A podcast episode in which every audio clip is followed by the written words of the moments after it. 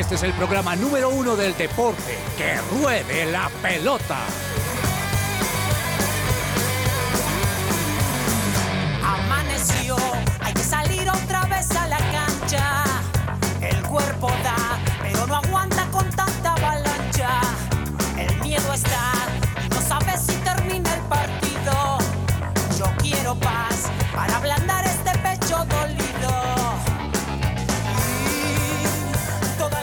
Todos, muy buenas tardes. Bienvenidos a Que Ruede la Pelota, el programa deportivo de su presencia radio. Soy Juanita González, como siempre, un placer y un privilegio estar aquí acompañando una hora, dándoles todo lo que está sucediendo y la actualización en el mundo deportivo, porque además en la noche de ayer fueron, fue una noche muy cargada de muchos partidos muy interesantes, muy buenos, y hoy vamos a estar revisando un poco a profundidad lo que fue en la jornada de anoche, tanto en el fútbol nacional como en el fútbol internacional. Y aquí también ya la mesa está muy lista y quiero saludar de primeras porque hace mucho además no estaba con ella y me alegra mucho estar compartiendo el día de hoy.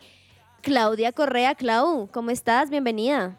Hola Juanita, muchas gracias por la bienvenida. También me alegra un montón estar acá en la mesa con ustedes. Un saludo a todos los oyentes y al resto de la mesa también. ¿Te consintieron ayer del Día de la Mujer? Feliz Bastante. día, por es cierto. impresionante porque creo que el Día de la Mujer es sinónimo a dulces. Muchísimos dulces, de verdad demasiados. Helado, chocolate, de todo. Bueno, ya saben, entonces para consentir a Clau, dulces. Uy, sí, chocolate. Chocolate. Bueno, ahí ya saben, aprovechamos también quizás las mujeres que se conectan el día de hoy. Ayer hicimos también un, especial, pero feliz día a todas las oyentes que sabemos que muchas están allí y les encanta también hablar de deportes con nosotros. También aquí en el estudio de su presencia radio, Andrés Lozano. Andrew, ¿cómo vas? Juanita, buenas tardes para ti, para todos los oyentes. eh, con mucho frío el día de hoy. Uy, hoy está bajito, No- bajito aquí en No ha Bogotá. parado de llover en Bogotá desde que salió el, desde que salió el sol. Es, es un, es un decir porque no hemos visto el sol día nublado aquí en, en Bogotá, pero contento de estar con ustedes hoy acá. Las personas que hoy se mojaron, si lo hicieron como yo, mándennos ahí a WhatsApp un a mí me pasó lo mismo. a mí me pasó lo mismo. Los que están aquí en Bogotá, tú extrañarías mucho en este momento tu hermosa Barranquilla, ¿no, Clau? Con estos fríos o a ti o tú eres de las que te encanta el frío. Precisamente soy de las que me encanta el frío, por eso no me quiero ni siquiera mover de Bogotá. Me encanta el clima así helado, así que uno siente como esos deditos súper, súper fríos. Que se te ponen así un poquito como de viejitos, dicen por allí. Sí, tal cual. Bueno, esperamos que de todas maneras, aunque sientan frío, aquí en el programa puedan sentir ese calor deportivo que les mandamos desde su presencia radio. Y también se encuentra con nosotros aquí en línea Daniel Ordóñez. Dani, ¿cómo vas? Hola Juanita, muy buenas tardes para ti, para Lozano, para Clau, para todos los oyentes y yo soy uno de esos que tiene que decir yo. Yo me lavé esta mañana llegando al trabajo. Sí, en la moto. Venía, sí, venía con impermeable, incluso con botas, todo, pero llegué totalmente eh, lavado. Y pues nada, sí está haciendo mucho, mucho frío en Bogotá, pero venimos con mucha información. Eh, Copa Libertadores, incluso uno de nuestros compañeros de mesa ayer estuvo en el Estadio del Campín. Para que vean Sí, que, que ruede la pelota está en el lugar. Perdomo Sí, estuvo sí. el día de ayer, así que vamos a escucharlo el próximo. Él está los miércoles, el próximo miércoles que nos cuente un poco cómo fue esa experiencia y también aprovechamos para mandarle un gran saludo a nuestro director del programa, Carlos Olmos, más conocido en la iglesia como Pelufo, pero por otros como nosotros, como el profe. un saludo muy especial, estamos dichosos de que muy pronto vuelva pero de todas maneras, él muy pendiente de los programas, así que le enviamos un saludo muy, muy especial. Y bueno, ustedes cuando tienen ese climita frío, ¿qué les gusta escuchar? ¿Qué tienden a escuchar? ¿Qué género musical? ¿Qué les gusta? ¿Qué? Cuéntenme un poco. Yo, yo, yo la verdad es que cuando estoy solo siempre escucho mi, mi playlist de, de rock o, o de alabanza. Em. Y ya cuando estoy acompañado con mi esposa o mis hijas, entonces ya ahí me toca lo que a ellos les gusta. Lo que les gusta. Clau, ¿a ti qué te gusta escuchar así cuando estás con estos climas? Uy, con estos climas me gusta escuchar canciones así como, como que no se puede decir que levante el ánimo porque el clima no es sinónimo de tener un ánimo bajito. Sí. De acuerdo, pero de acuerdo. sí esa música que sea como bastante movida y que te lleve como a, a- a sacar el sol en el día de lluvia. El sol en el día de la lluvia y para Dani. Uy, yo sí, eh, generalmente pongo las canciones que mm, me gustan, un playlist también, pero eh, hay días que me gusta ver eh, últimamente como conciertos específicos, o sea, como tipo bandas.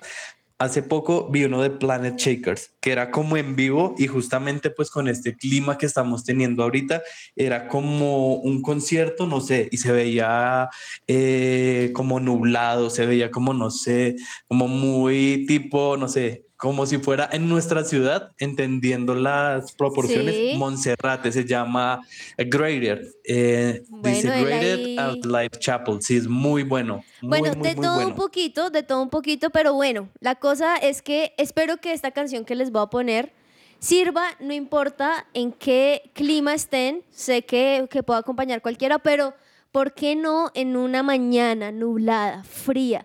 De Bogotá escuchamos algo como lo siguiente, es un artista llamado Joshua y me ha gustado mucho.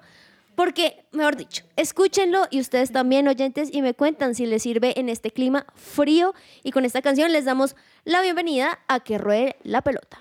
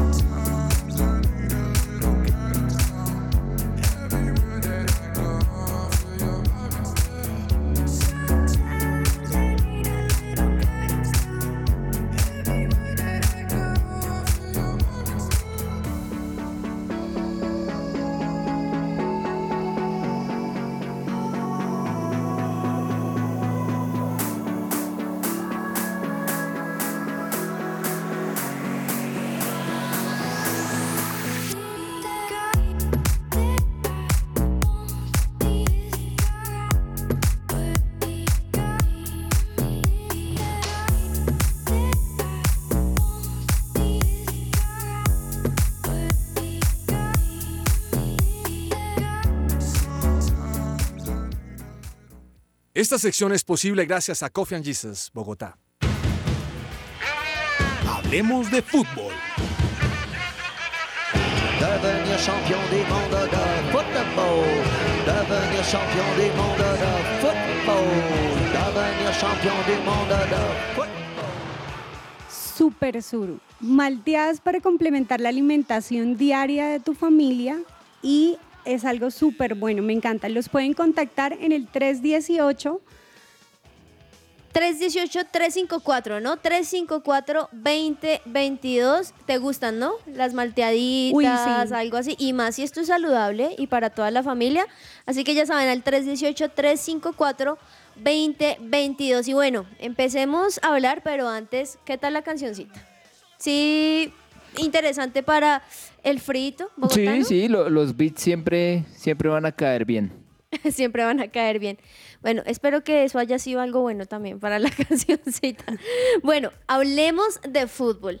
Y yo quiero entrar de inmediato, obviamente, a una de las ligas y para muchos el torneo más importante del fútbol en el mundo. Para muchos, incluso más importante que un mundial.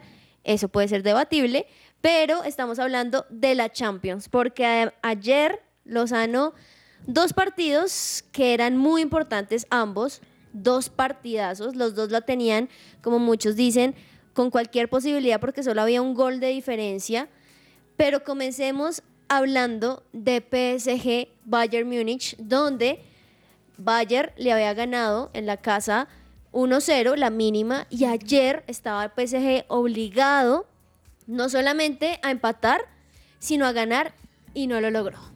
Sí, la verdad es que una vez más el, el gran proyecto llamado PSG fracasa, se queda naufragando y no llega a buen puerto. Eh, digamos que ya venían, como tú lo decías, de, de un resultado muy adverso y era haber perdido de locales 1-0. Ahora, creo que e- era un- para la, la calidad de los equipos era un, un resultado que todavía tenía la serie abierta. Sí. Pero la verdad es que ayer Bayern, obviamente, de local se, se hizo fuerte. Mm, las grandes esperanzas del PSG estaban en, en- en Messi y en, y Mbappé, que no lograron conectar, no logró a- haber buen fútbol. Y, y la fatídica ley del ex, eh, Chupomotín, que Sí. jugaba en el PSG, se fue al Bayern y ayer fue uno de, de los verdugos. Entonces no, no sé para dónde irá eh, este PSG. Yo la verdad pienso que el técnico mm, del PSG no va a seguir a final de temporada. Seguramente no. Porque finalmente eh, el, el- el gran proyecto del PSG se llama Champions League y todavía no lo logra. Y es que Dani, de alguna otra manera, todos estos jugadores los contrataron para ganar la Champions y una vez más no lo lograron.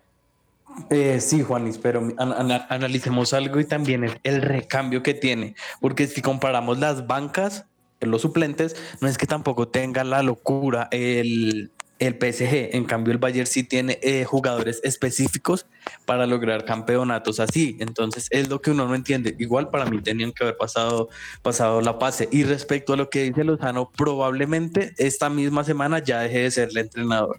Ya hay res- eh, informaciones que el nuevo técnico del Paris Saint Germain sería Thomas Tuchel, el que fue el técnico del Chelsea, que también ya ha sido técnico de Que, varios que lo equipos, llevó a la, entonces- que llevó al PSG a la, a la final de. Champions en el 2020, en la pandemia. Sí, señor. Entonces él volvería nuevamente al banco del PSG. Yo creo que en contadas horas se confirma esto, pero yo creo que el proyecto de- deportivo sí tienen que reformarlo. No solamente es traer 11 buenos jugadores, sino saber invertir y también tener un buen recambio. Clau, es que es impresionante el pensar. Claro, estoy totalmente de acuerdo y es que Alemania, el Bayern tiene también jugadores muy buenos y los de la banca también. Pero pues obviamente si uno se pone por nombres, pues uno dice Mbappé, Messi, Ramos, Marquinhos, bueno, y una cantidad más, uno diría, pero ¿qué le pasa al PSG? Pero también un Bayern que lo conoce muy bien y que supo ser estratégico, ya lo conocía y le marcó. Yo creo que es muy clave eso que tú dices y de hecho lo hemos hablado en programas anteriores donde pueden haber muchas figuras, pero eso también hace el camerino complicado. Y no solamente el camerino complicado, sino que también eh, son personas o jugadores que están ahí.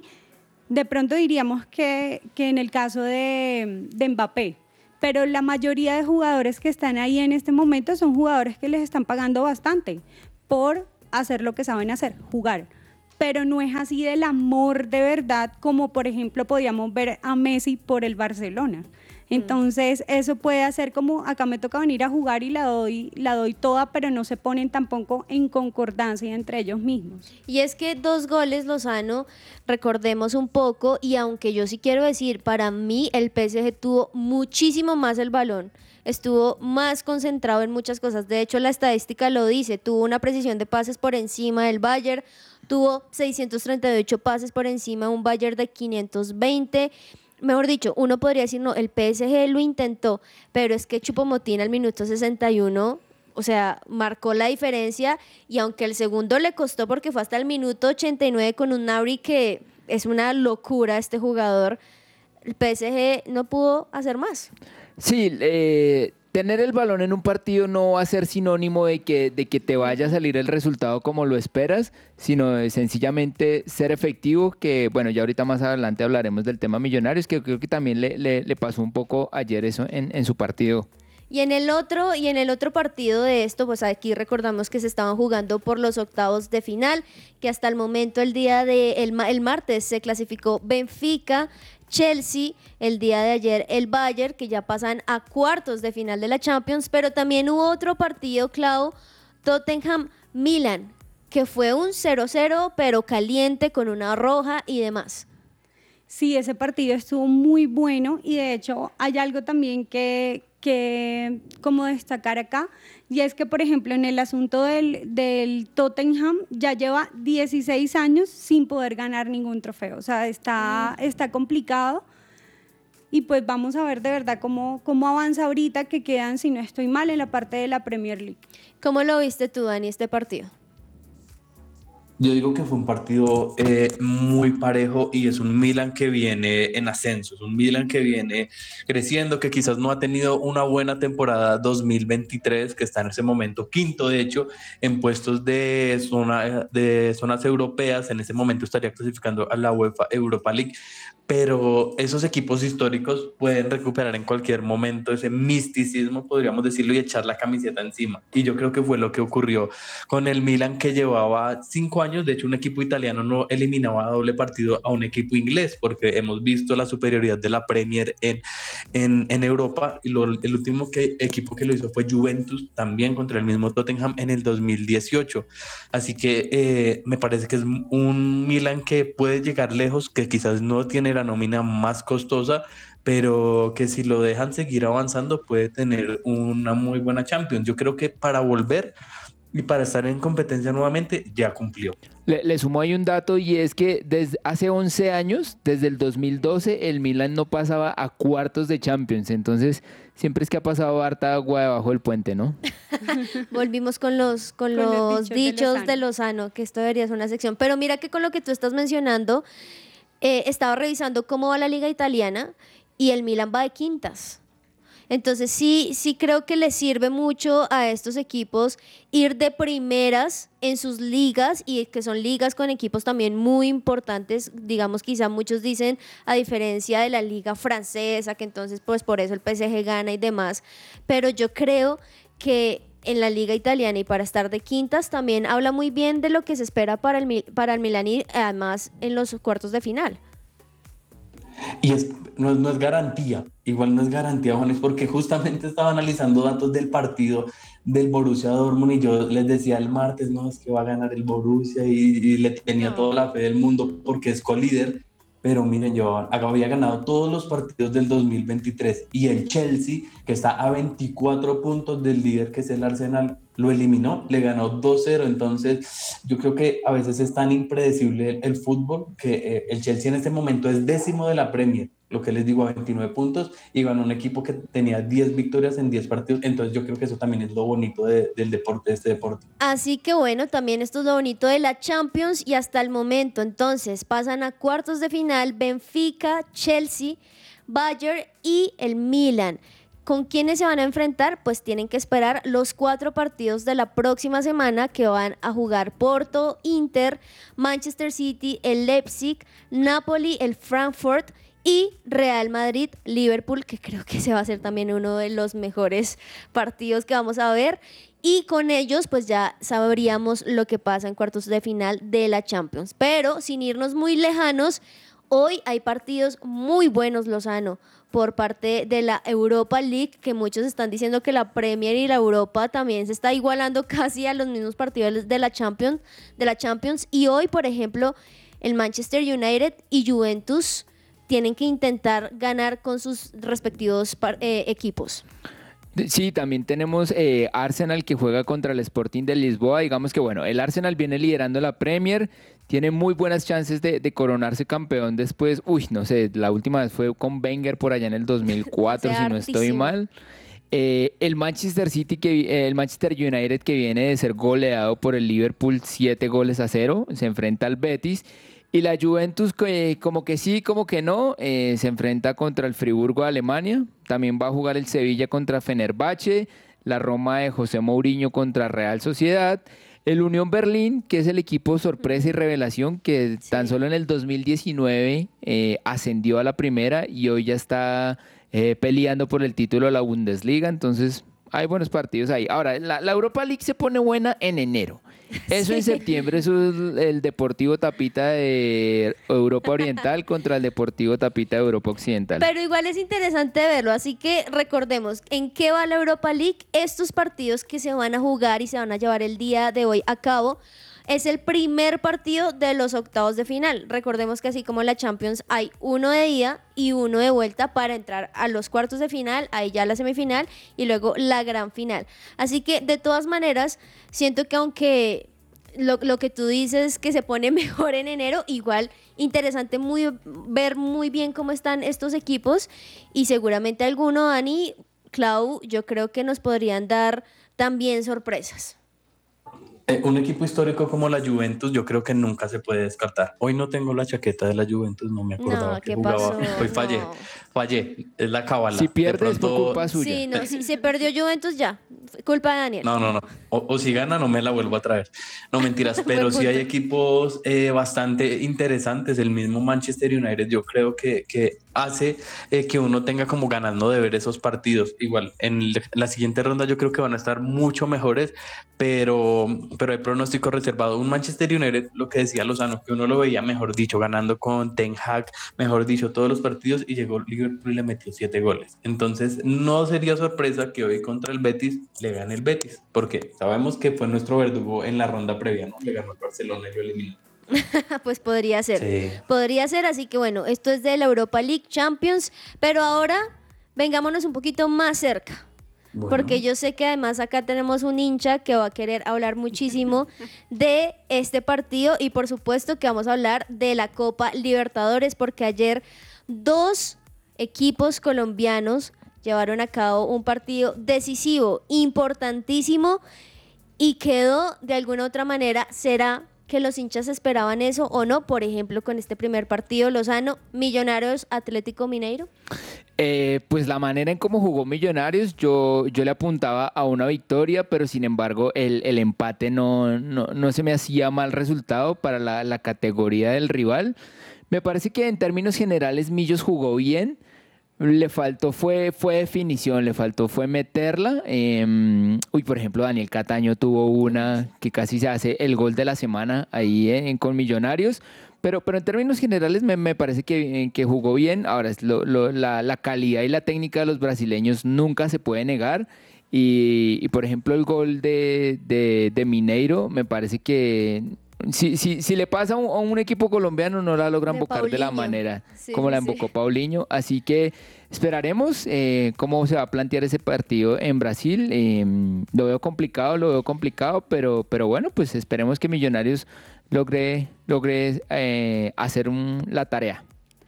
Yo creo que Millos desaprovechó una buena oportunidad el día de ayer En casa. En casa. O sea, yo creo que era el momento exacto en el que Millonarios tenía de verdad que darla todo para ir súper tranquilo al siguiente partido. Porque yo creo que así como tú dices allá en Brasil, ya va a estar muy complicado el asunto. Ahora, yo, yo pienso que si Millos hubiera ganado 1-0, igual no iba a ir del todo relajado a Brasil, porque eh, jugar allá es demasiado complicado. Ahora, la, historia dice que a Millonarios contra equipos brasileños eh, le, va bien, excepto el año pasado que, fue eliminado por, por Fluminense. Pero aquí le había ganado a. Recordemos una hazaña una vez que por allá le ganó a Sao Paulo, allá en Brasil. Entonces, eh, la, la historia eh, le da buen precedente a Millonarios. La historia sí, el presente yo creo que es uno de los mejores equipos que juega en Colombia, es uno de los equipos más destacados, lleva un proceso de tres años, pero lo que me sorprendía, yo soy una persona que me gustan mucho esto, este periodismo de datos y analizar toda la información, y es que históricamente eh, los equipos bogotanos grandes, hablamos de Millonarios y de Santa Fe, han sido muy, muy débiles en su propia casa. Hablamos del Estadio del Campín enfrentando a rivales brasileños por Copa Libertadores, porque de 16 encuentros solamente han ganado 3. Entonces es como decir, uy, a los brasileños no les gusta jugar en la altura, les cuesta, yo no sé qué, pero miren que de 16 juegos solo se han podido ganar 3. Entonces no sé si es algo de mentalidad o es algo de que los brasileños son muy efectivos, pero es que complementando el dato anterior, desde 1961 un equipo brasileño eh, no recibe dos goles en Bogotá, imagínense, desde el 61. Entonces, Buen yo creo que Millonarios la va a tener muy, muy complicada en Brasil. El partido fue parejo, incluso había Millonarios por pasaje siendo superior, así que tiene con qué lograrlo y nos conviene a todos que haya equipos colombianos en la fase de grupos. Bien por McAllister, ¿no, Lozano? Creo Sí. que lo necesitaba también. Buen, buen gol de, de cabeza. McAllister sin ser lo- de los saltos de Millonarios, ahí se apuntó con su gol. Y nada, a cruzar los dedos y que le vaya bien. A cruzar los dedos porque les cuento, recordemos que estamos en la tercera ronda de la Copa Libertadores y este era el primer partido. Millonarios eh, tenía de visitante Atlético Mineiro y quedó uno a uno. O sea, esto quedó igual.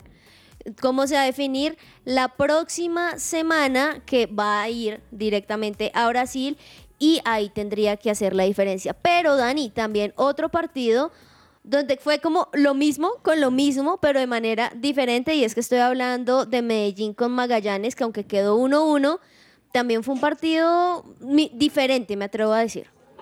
Eh, ya que estamos con los dichos de Lozano, eh, podríamos decir que al Medellín se le quemó el pan en la puerta del horno porque arrancó ganando a 20 del final en el minuto 70 y le empataron en el 90 más 5, dirían los comentaristas. En el último suspiro del partido, Jorman Zapata puso el 1-1 de un Medellín que no tuvo tanto la posesión. Paradójicamente, Magallanes tuvo el 71% del balón contra 29 del Medellín, pero, pero se le vio quizás al equipo de, David González con efectividad, ¿no? Eso que le falta muchas veces a los equipos del fútbol colombiano. Magallanes no creo, eh, y personalmente y con todo el respeto, no es un equipo tan fuerte, eh, entonces es un equipo chileno que apenas está emergiendo, que en este momento de hecho va 12 en su liga, así que la ventaja y la diferencia con Millonarios es que Medellín cierra como local. Y la hinchada y yo creo que la localía eh, pesan mucho en estas instancias de Copa Libertadores. Pesa muchísimo y bueno, hoy se van a llevar entonces a cabo los otros dos partidos que definen esta tercera ronda, Fortaleza y Cerro Porteño y por otro lado el Huracán y Sporting Cristal, así que ahí vamos a estar también muy pendientes hablándole de lo que va a suceder. Pero también hablemos ahora del otro equipo favorito aquí en Bogotá. Y aquí quiero aprovechar también a los oyentes, que por cierto, gracias por participar. Algunos me dijeron cuando hice el saludo de decir quién se había mojado el día de hoy, muchos dijeron como Sebastián González dijo, me pasó lo mismo, Caterina Herrera dijo, a mí me pasó lo mismo, pero también lo que dice Hazel Fonega, que dice, bien por Santa Fecito, bien. Así que hablemos, por Dios, de la Sudamericana. ¿Cómo viste ese partido Lozano donde Santa Fe eliminó a Águilas y se clasificó a fase de grupos? Respiró Harold Rivera porque estaba en la cuerda floja. La verdad es que eh, e, es curioso porque Harold Rivera salvó a, Santa Fe en, una época muy crítica, pero también después se volvió villano para allá cuando le pasó lo de que perdió con River, em, con la B de River, sin el arquero titular y todo ese tema entonces creo que los hinchas no lo recuerdan muy bien y, actualmente no le está, no le está yendo bien a, Santa Fe, como que los resultados no terminan de convencer, pero ayer eh, ganarle de visitante a Águilas Doradas eh, me parece que es un buen resultado y le da un poco de respiro ahí al técnico Harold Rivera. Un respiro que recordemos, Dani, que este era un único partido. O sea, este no es ida, vuelta, nada. Era el único partido donde tenía o Águilas Doradas o Santa Fe la oportunidad de clasificar y un Santa Fe que me parece fulminante. Es parte de lo que, de lo que se ha implementado para este año en la Copa eh, Sudamericana, perdón, quitar quizás eh, partidos donde hay relleno y poder que sea un poco más dinámico, ¿no? Que los equipos tengan esa posibilidad de acceder a una fase de grupos y también que no sean como eliminados de una, porque antes era como eliminado y chao, en este tienen la posibilidad de disputar una fase de grupos previa que es entre equipos del mismo país a partido único, como lo dices. Entonces, entonces esto es algo muy, muy, muy interesante y quiero destacar a los hinchas de Santa Fe porque se dice que Santa Fe no tiene hinchas, que yo no sé qué. Ayer fueron 2.000 personas a Medellín, que para un equipo, para un partido de Copa Sudamericana entre semana, donde la gente está trabajando, eh, es un muy buen número. Y destacó uno de los comentarios que Kevin Mantilla hizo después del partido, dijo, no es la cantidad, sino la calidad de hinchas. Entonces, bien por hmm. Santa Fe, que ya es, sabe lo que es ganar la Copa Sudamericana y que por supuesto va a dar mucho más pelea que eh, Águilas Doradas, que es un equipo que está en crecimiento, pero que también lleva un muy buen proceso con Lucas González. Así que ahí ya sabemos, por esa parte Santa Fe clasificó y Clau, hoy otro partido, Tolima Junior, tu Junior de Barranquilla. Sí, el Junior va a jugar hoy contra Tolima, precisamente allá en Tolima. Los últimos partidos que ha tenido el Junior no ha venido muy bien, viene dos partidos perdidos, dos empatados y uno ganado pero en el caso de enfrentamientos en contra de Tolima ha tenido los cuatro partidos ganados, entonces, y uno empatado. Vamos a ver de verdad cómo será ese partido También están necesitados los dos técnicos. Ambos técnicos, tanto Arturo Reyes como Hernán Torres, están en la cuerda floja porque los resultados no terminan de convencer. Entonces no sé si el que llegue a quedar eliminado hoy pueda quedar mm, Sin sin puesto. Difícil, difícil, sí. Pues bueno, ahí vamos a estar muy pendientes de lo que sucede el día de hoy entre Tolima y Junior para saber quién clasifica a fase de grupos de la Sudamericana.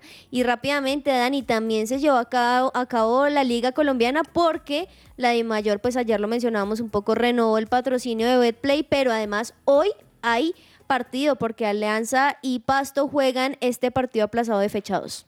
Sí, eh, primero el patrocinio quedó hasta 2030. Eh, hubo asamblea extraordinaria, bueno, no fue extraordinaria, fue ordinaria de la de mayor, ya estaba programada y se analizaba la posibilidad de cambiar el descenso. Lo que querían era dejar el descenso eh, como se hace en Europa y que descendieran con una tabla anual los dos últimos equipos, propuesta que no pasó por un voto. Entonces, interesante, interesante porque esto yo creo que es más movida de los equipos grandes por si tienen un mal año para no irse a la segunda división. Y sí, el partido que tenemos hoy de la liga es Alianza Petrolera frente al Deportivo Pasto a las 8 de la noche, un equipo también, un partido también de necesitados porque Pasto está en la posición 12 con 7 puntos apenas. Oiga, Dani, ya que toca el tema del descenso, sabe que yo sí estoy a favor del, del tema de- del promedio. Eh, digamos Sí, que en, en- promedio. en- en general en las ligas eh, el, el equipo que, que queda último en la tabla se va al descenso, pero me parece que el nivel del fútbol colombiano ha- hay que cuidarlo. Hay, hay mucho equipo chico, hay mucho dueño de equipo chico que le interesa el negocio y no tanto el fútbol. Y, y- y darle la oportunidad a que un equipo grande por una mala campaña, como por ejemplo le ha pasado últimamente al Cali, que se vaya a la B, me parece que, que es arriesgar todavía más el nivel de la, de la liga. Así que yo sí estoy de acuerdo con el tema del, del- del promedio y no del descenso directo. Pues sí, pues sí, ahí vamos a estar muy pendientes de lo que sucede el día de hoy en este partido aplazado de la fecha 2, así que siento que también tenían un montón de tiempo de conocer muy bien a su contrincante y les estaremos mencionando qué sucede en esta liga colombiana. Mientras tanto, vamos a una corta pausa comercial, pero no se desconecten porque queda un montón aquí en que ruede la pelota. Ya regresamos. Su presencia radio te acompaña.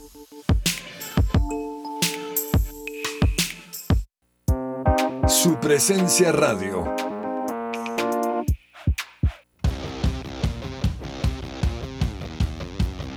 La polémica.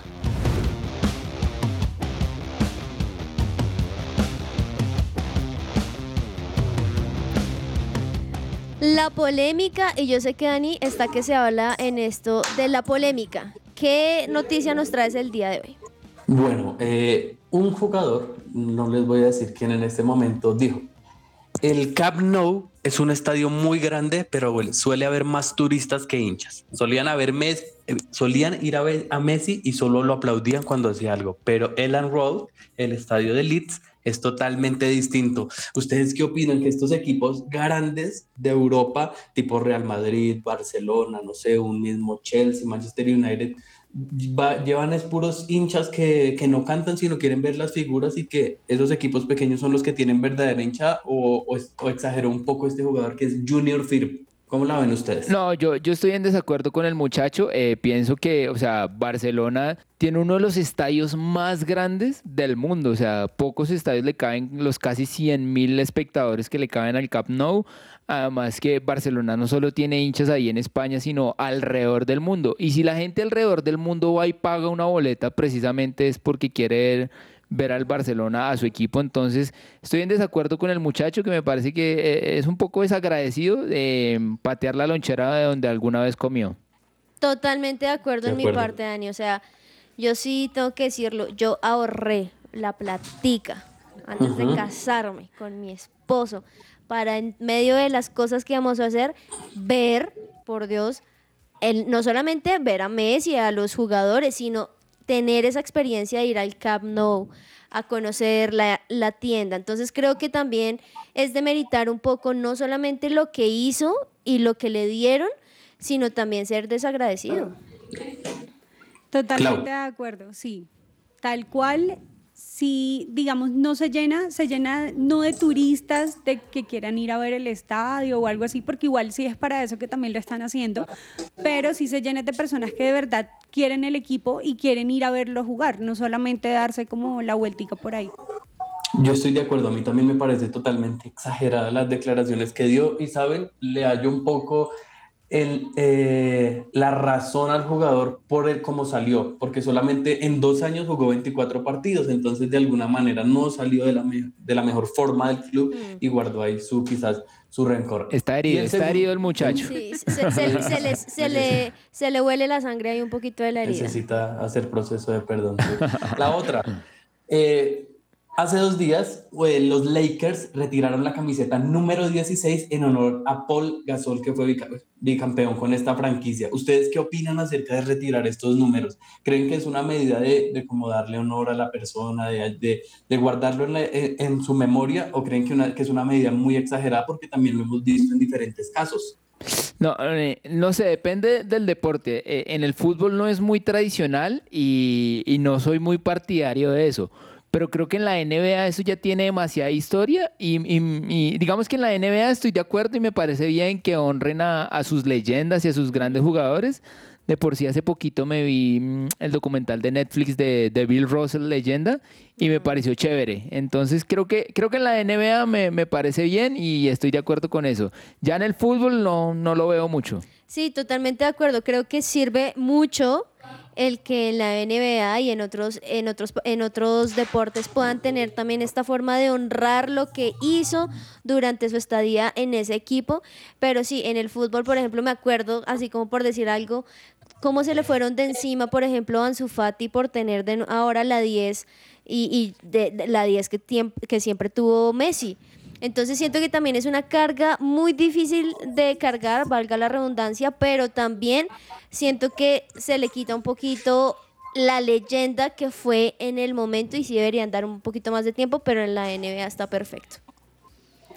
Tal cual, sí, no veo mucho la verdad en NBA, pero sí es algo histórico y de ellos, pues sí me parece muy chévere que lo hagan, pero sí totalmente de acuerdo que en el fútbol no, aunque sí es como una manera de decir que eh, si hay un 9, hasta ese 9 llegó y de ahí para adelante no va a haber ningún otro 9 mejor o que lo vaya a a como a igualar. Entonces sí no aguantaría muchísimo, pero sí de verdad sí es una carga bastante dura de llevar.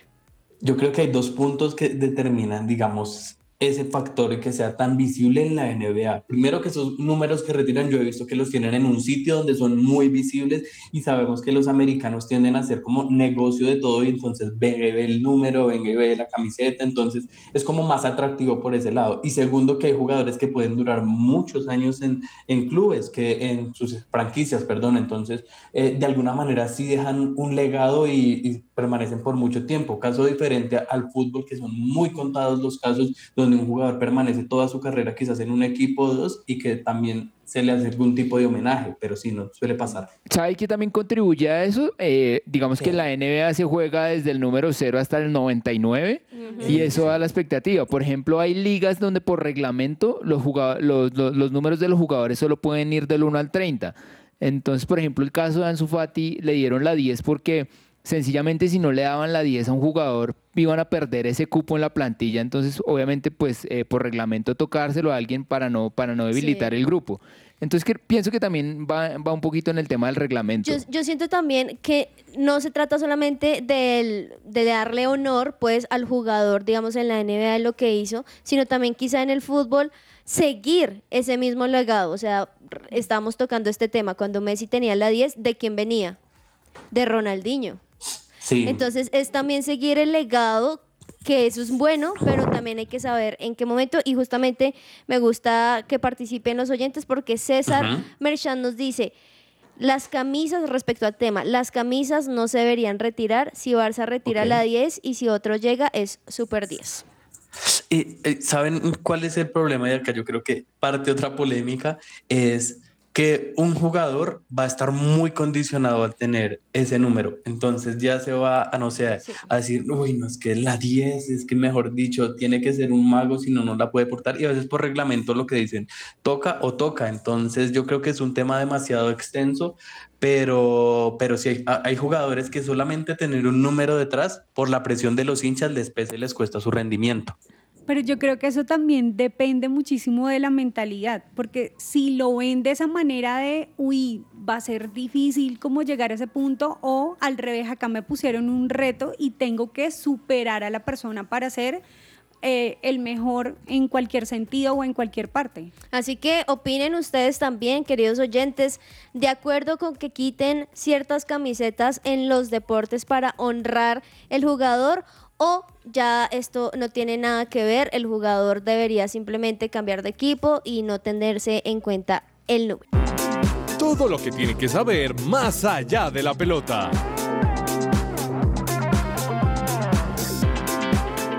Bueno, más allá de la pelota, Lozano, cuéntame cómo va el ciclismo. Ya estamos pendientes también de lo que sucedió en esta etapa 5 de la París-Niza y también estamos llevando a cabo el Tirrero Adriático en la etapa 4. Cuéntanos un poco cómo va. Bueno, Juan, estas carreras son importantes porque se empiezan a, medir los grandes rivales que, se esperan para, para lo que va a ser sus grandes vueltas. En la París-Niza hoy era una etapa llana, ganó el, el ciclista Olaf, Olaf, ay, espérame que se me corrió el nombre. El, el Olaf, Koy, sí señor. Olaf Koy, de, Jumbo Visma. Eh, era etapa llana. En la general sigue Tadej Pogachar como líder. Y el único colombiano que está corriendo esa carrera es Dani Martínez, que está a 1.42. Digamos que si había, yo por lo menos tenía un poquito de expectativa de cómo le iba a ir a Dani frente a, a Pogachar y a, y Vingegaard. Y pues hasta el momento el resultado no, no va muy bien. Eh, esto pensando en cuanto al tema del Tour de Francia, ahora todavía faltan cuatro meses, pero pues son, son resultados, son datos y hay que darlos. Y por la Tirreno Adriático, hoy ganó Primos Roglic, em, ganó el, esloveno ahí. Y en la general va liderando el, alemán Lennart Kamna. Y ahí el, escalador colombiano es Santi Buitrago, eh, el joven ciclista colombiano, pero él sí va un poquito lejos, va a 1.16. Entonces tampoco hay como muchas expectativas ahí de, em, que puedan ganar eh, las generales de, de, estas dos competencias, pero, pero bueno, importante preparación para las, para las grandes vueltas. Ahí yo creo que en, en esta terreno adriático la única que tiene Santiago Buitrago es para pelear por la camisa de joven, porque está sexto a un minuto 08 del líder que es Joao Almeida, porque en la general sí es muy complicado con los ciclistas que están. Sí, ahora me parece que, que la escuela que está eh, la escuela que está haciendo Santiago Buitrago ahí en el Bahrein le va a dar para que tal vez en uno o dos años eh, pueda ser tenido como uno de los líderes del equipo. Total, bueno, pues ahí vamos a seguir muy pendientes de los colombianos, por un lado en la París-Niza y por otro lado en la de Tirrero Adriático, pero también, Clau, ayer hablábamos de qué bien Daniel Galán eh, vuelve a la Indian Wells contra el chileno Cristian y demás, pero resulta que quedó eliminado. Tristemente sí, precisamente cayó ante el chileno 6-4 y 6-2, pero no es lo único triste, sino también qué pasa con Daniel Garán, que de los nueve encuentros disputados en este momento, solamente ha logrado ganar uno hasta los octavos. Del resto ha quedado eliminado en la primera ronda. Ay, no. Lástima por Daniel Galán, pero bueno, creo que también es bueno que los colombianos igual estén allí y que puedan tener esos minutos en estos torneos tan importantes. Y por otro lado, y también hablando un poco como lo mencionábamos en la polémica, la NBA que tiene mucho que hablar y es que ayer Lozano hubo partidos muy, muy buenos. Por un lado, Boston Celtics demostrando una vez más porque es de los líderes ganándole a los Trail Blazers 115 a 93. Sí, sólido, ese partido ahí. Boston eh, tiene muy buena cara de volver a llegar a la final.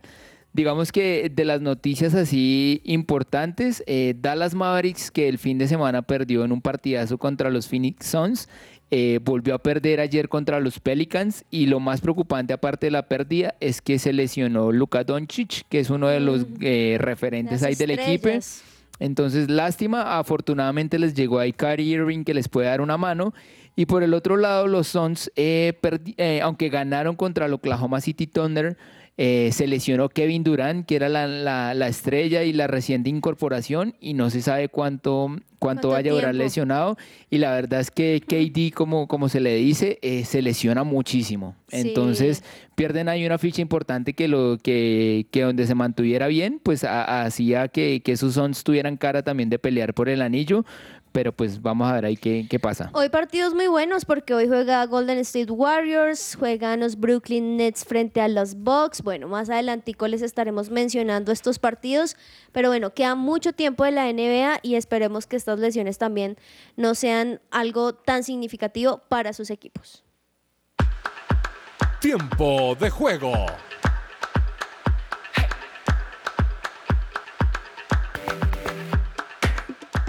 Tiempo de juego, Dani. ¿Y hoy qué nos traes?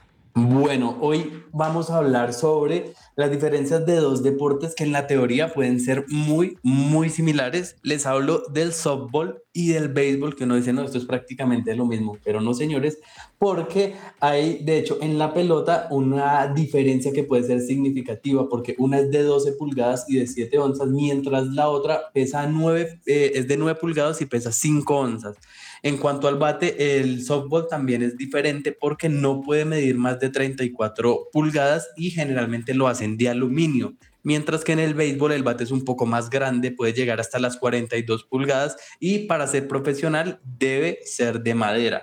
Por otra parte, en el béisbol la distancia eh, de las bases, que las vemos generalmente con forma de diamante, tiene que ser de 90 pies mientras que en el, en el softball es un poco más pequeña, es de 60 pies, así igual que las vallas que delimitan el, el- el exterior, lo que uno ve cuando hay home, home run y diferentes eh, jugadas, mm, se encuentran en los campos de softball entre 200 y 220 pies, mientras que en el béisbol puede llegar a ser a 400 pies. Entonces Mm. son muchas las diferencias que hay en este deporte, pero que a la vez lo hacen eh, más enriquecedor, ¿no?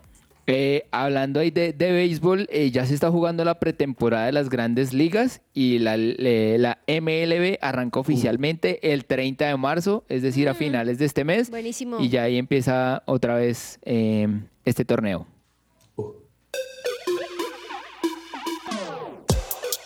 Anécdotas. La trifulca que sucedió el domingo por la noche entre Los Ángeles Lakers y los Detroit Pistons dejó mucho de qué hablar sobre la violenta reacción que tuvieron tanto LeBron James e Isaac Stewart, quien recibió un codazo directo al ojo por parte del astro oriundo de Ohio. La confrontación entre ellos dos escaló a tal grado que los referees expulsaron a ambos jugadores, James por el codazo y Stewart por la retaliación. Y el partido tuvo que ser suspendido por varios minutos en lo que lograban controlar la situación. Sin embargo, a pesar del caos que aconteció en el Little Caesars Arena, este conflicto será olvidado por la comunidad de la NBA en unas cuantas semanas. Pero, desafortunadamente, a lo largo de la historia de este deporte han existido peleas masivas que quedarán para siempre guardadas en la memoria de los asistentes y de los televidentes, pero esta nunca más. Soy Andrés Perdomo y esto fue Anécdotas en que ruede la pelota.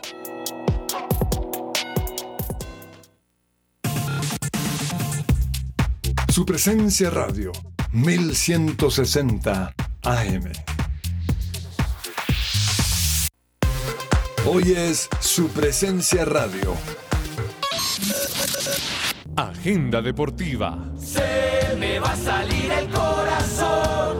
Nunca dejes de hacerme soñar. Bueno, agenda deportiva ya en estos últimos minutos de que ruede la pelota. Clau, ¿qué nos recomiendas para el día de hoy?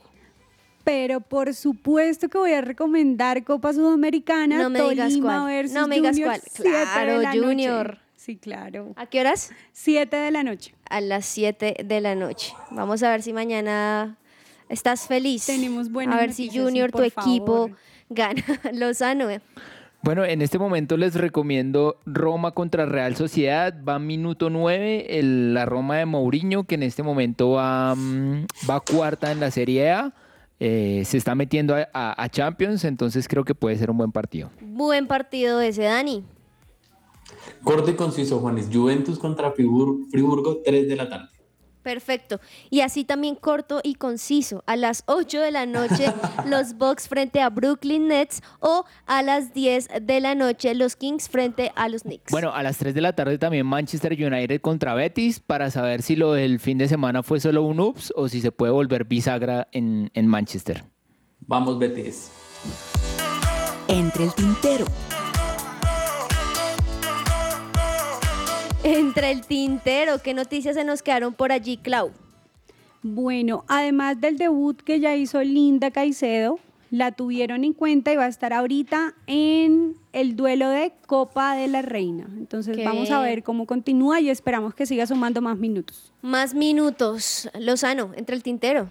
Eh, pues parece que está cerca el, el regreso de Luis Díaz eh, con el Liverpool. Podría ser contra el Barmouth eh, este sábado. Eh, me parece bien porque Liverpool viene en una curva ascendente y si Lucho llega a volver conectado, creo que le puede dar una mano para que, para que Liverpool por lo menos pueda meterse en, en puestos de Champions. Ah, interesante. Vamos a, vamos a estar ahí muy pendientes. Dani, entre el tintero.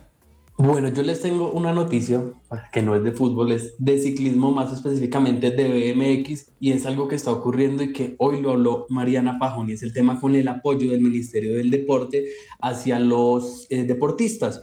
Dijo, abro comillas, me preocupa porque está, está atrasado el tema de los apoyos. No sabemos si es la federación o el Comité Olímpico y precisamente ella está en clasificación y dijo que los viajes que ha hecho y las competencias que ha tenido este año, que son más de ocho, las ha tenido que pagar de su bolsillo para no quedarse por fuera de los Olímpicos. Entonces es una situación complicada que se está viviendo y que se espera cambiar con el nuevo nombra- nombramiento de Astrid Rodríguez que sucede a María Isabel Urrutia en el Ministerio del Deporte, porque si no, eh, nos vamos a quedar sin deportistas en los Olímpicos. Hay muchos que sí tienen una forma de viajar como Mariana Pajón, pero hay otros que apenas están saliendo y que no tienen los recursos. Wow, sí, eso es verdad, eso es verdad. Tendríamos que tener muchísimo más apoyo para, para los deportes aquí en Colombia. ¿Y vas a decir algo, Lozano? Sí, lo que pasa es que eh, se tenía mucha expectativa con María Isabel Urrutia porque precisamente era una deportista que sabía lo que vivía eh, un, de- un- un atleta de alto rendimiento y el apoyo que necesitaba y toda la cuestión, pero, pero pues lastimosamente no... Con ese cambio repentino. Sí, no, no, no la logró y, y, pues una lástima porque los que están quedando perjudicados son, son los deportistas colombianos. Totalmente de acuerdo.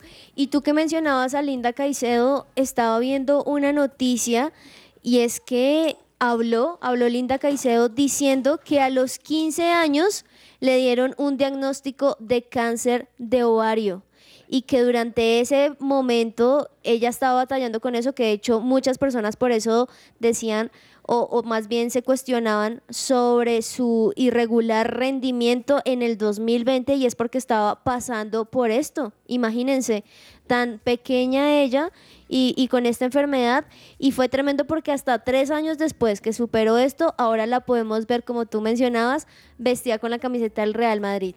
Y, en un 2020, Juanis, que era complicado porque además estaba, estábamos en plena pandemia, ¿no? Entonces, como diría otro dicho antes de cerrar, se junta el hambre con las ganas de comer. Entonces, afortunadamente, Linda Caicedo pudo eh, superar este cáncer de ovarios, que de hecho también es muy complicado y ya pues está en la élite del fútbol mundial. E interesante también el conocer que lo que sucede detrás de un jugador, ¿no? Muchas veces uno dice, ah, pero no jugó bien y es que, ¿qué le pasa? No sabemos qué está pasando porque estaba leyendo que esto le ha pasado a muchas personas, como por ejemplo Javier Mosquera, que fue el médico del Deportivo Cali que estuvo allí, también Vanessa Alipio, que fue en su momento la gerente deportiva del equipo, o sea, de verdad que hay muchas historias detrás de un jugador y esto también me llama la atención porque ahorita todos celebramos lo que hace Lindo Caicedo y estamos orgullosos de ellos, pero también quizá en el momento donde no le fue tan bien, le caímos encima sin saber que estaba pasando por algo así. Así que también bueno saber que existe una vida detrás de, de la cancha. Bueno, gracias Clau, gracias Lozano, gracias Dani y gracias a todos los oyentes que participaron por WhatsApp y que también están aquí conectados con su presencia radio. Los escuchamos nuevamente el día de mañana a la misma hora por el mismo canal. ¿Qué canal? Supresenciaradio.com, 1160 AM, todas las plataformas digitales a las 12 del mediodía. Un abrazo, que coman rico y disfruten de este resto de día. Chao, chao. Chao. Chao.